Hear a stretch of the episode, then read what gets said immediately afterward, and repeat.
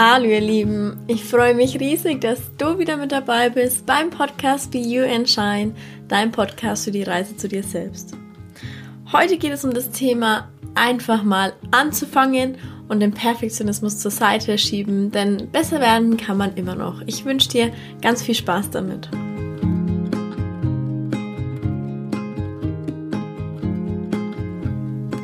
Vielleicht bist du auch ein super perfektionistischer Mensch und willst alles erst perfekt haben, bis du etwas zeigst oder bis du etwas umsetzt oder verkaufst oder wie auch immer.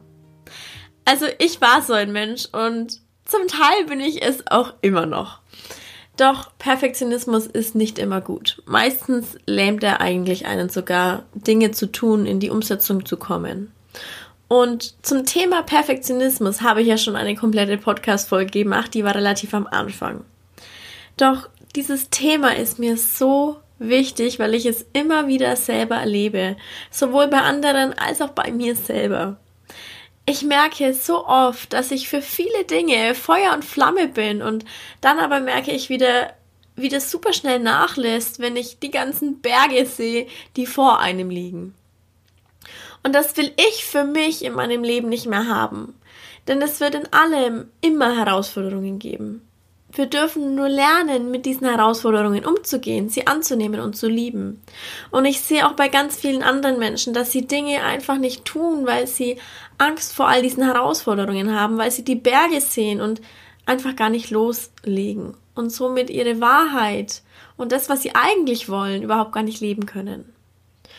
Und daher nochmal heute diese Podcast-Folge, weil ich auch in den letzten Wochen was erlebt habe, was mich jetzt wieder dazu ja, ähm, befähigt hat, diese Folge aufzunehmen.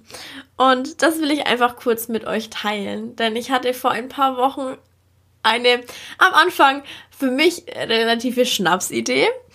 Denn ich suche schon seit längerem für mich ein Erfolgsjournal für 365 Tage, in denen ich wirklich ein Jahr lang mal meine Erfolge Tag für Tag festhalten kann. Und Nachdem ich aber leider nichts gefunden habe, dachte ich mir, naja, ich könnte mir selber eins machen und gestalten. Ein Buch, in dem man einfach seine Erfolge Tag für Tag reinschreiben kann und somit nach 365 Tagen mal einen Rückblick auf sich, auf seine Erfolge, auf seine Ziele und so weiter hat. Und die Idee, dass ich es ja selber schreiben könnte, kam mir auf einem Workshop, also habe ich die Idee gleich mal mit den ganzen Freunden dort kommuniziert und die waren alle so begeistert, dass ich auf einmal selber mega Feuer und Flamme war, dass ich das jetzt sofort umsetzen und machen muss. Und ich hatte in meinem Kopf schon so eine mega tolle Vorstellung und dachte mir, ja, so mache ich das und so und so und so. Und ich habe angefangen und je weiter ich daran gearbeitet habe, desto mehr wurde ich frustriert. Das kann ich nicht, das wusste ich noch nicht, das hat nicht geklappt und so weiter und so fort. Und irgendwie war das Buch auch einfach nicht so, wie ich mir das in meinem Kopf vorgestellt habe. Das Design hat mir nicht gefallen, das Cover hat mir nicht gefallen. Es war einfach nicht so, wie ich es mir vorgestellt hatte. Und ich habe so viele Berge noch gesehen, die ich einfach nicht wusste, die ich hätte noch mir beibringen sollen und so weiter. Und ich war echt kurz davor, es einfach hinzuschmeißen und es gut sein zu lassen. Und diese Idee, für die ich doch so Feuer und Flamme war und für die auch ganz viele andere ge drauf gebrannt haben, einfach wieder beiseite zu schieben. Doch wir haben in dieser Zeit einige Leute ziemlich in den Popo getreten und gesagt, ich soll einfach weitermachen.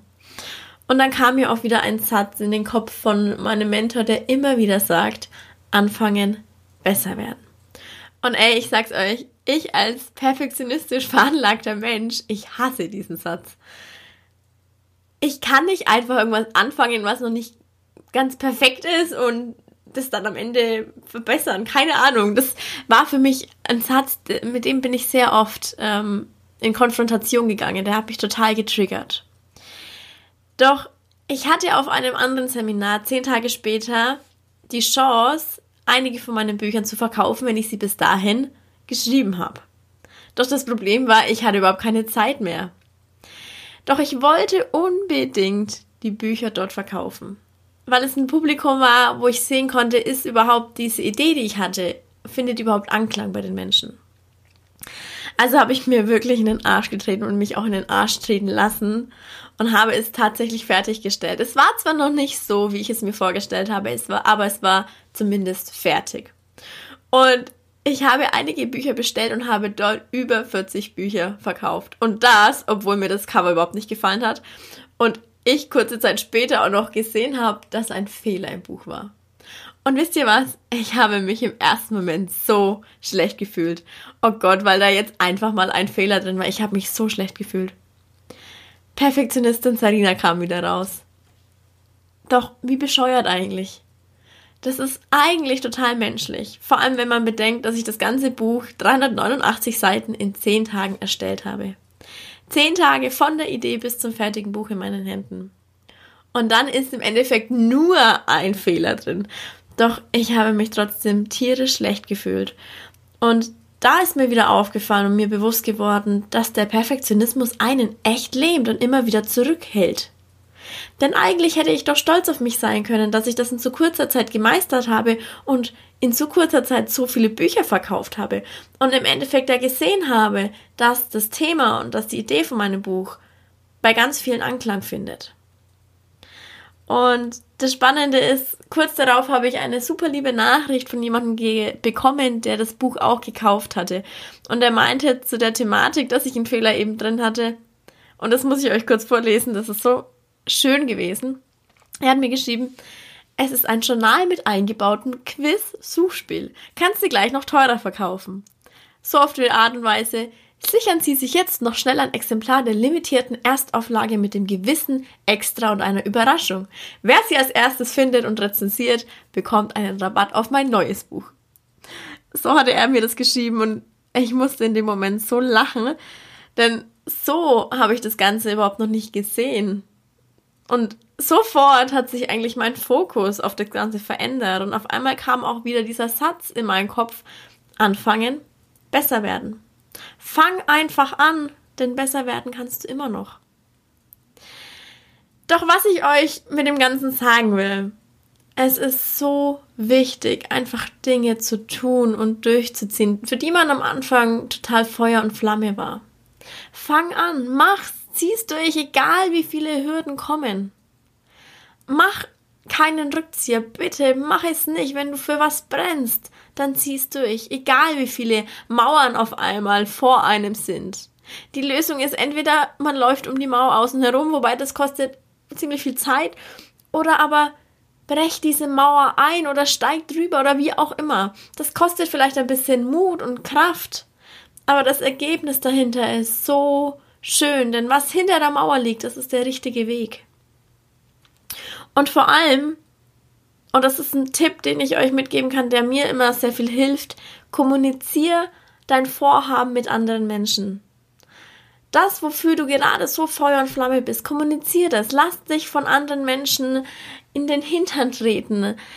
Bitte andere Menschen um Hilfe, wenn du nicht weiter weißt. Wir müssen nicht alles können. Das ist was, was ich auch lernen durfte. Wir müssen nicht alles wissen und können.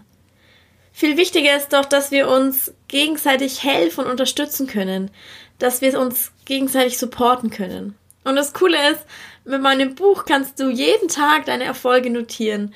Du kannst in der Früh zwei Fragen beantworten, mit denen du dann schon positiv, gestärkt und mit Kraft und Energie in den Tag startest. Und abends hast du weitere vier Fragen, durch die du deinen Tag noch einmal reflektieren kannst und somit mit einem guten Gefühl ins Bett gehst. Und du richtest dadurch einfach deinen Fokus weg von all dem Negativen hin zu all dem, was eigentlich gut verlaufen ist am Tag. Ich stelle dir den Link zum Buch gerne in die Beschreibung von dieser Episode und wünsche dir jetzt noch einen tollen dritten Advent. Genieße die restlichen Tage des Jahres und ich freue mich schon riesig auf nächste Woche. Alles, alles Liebe, deine Sarina.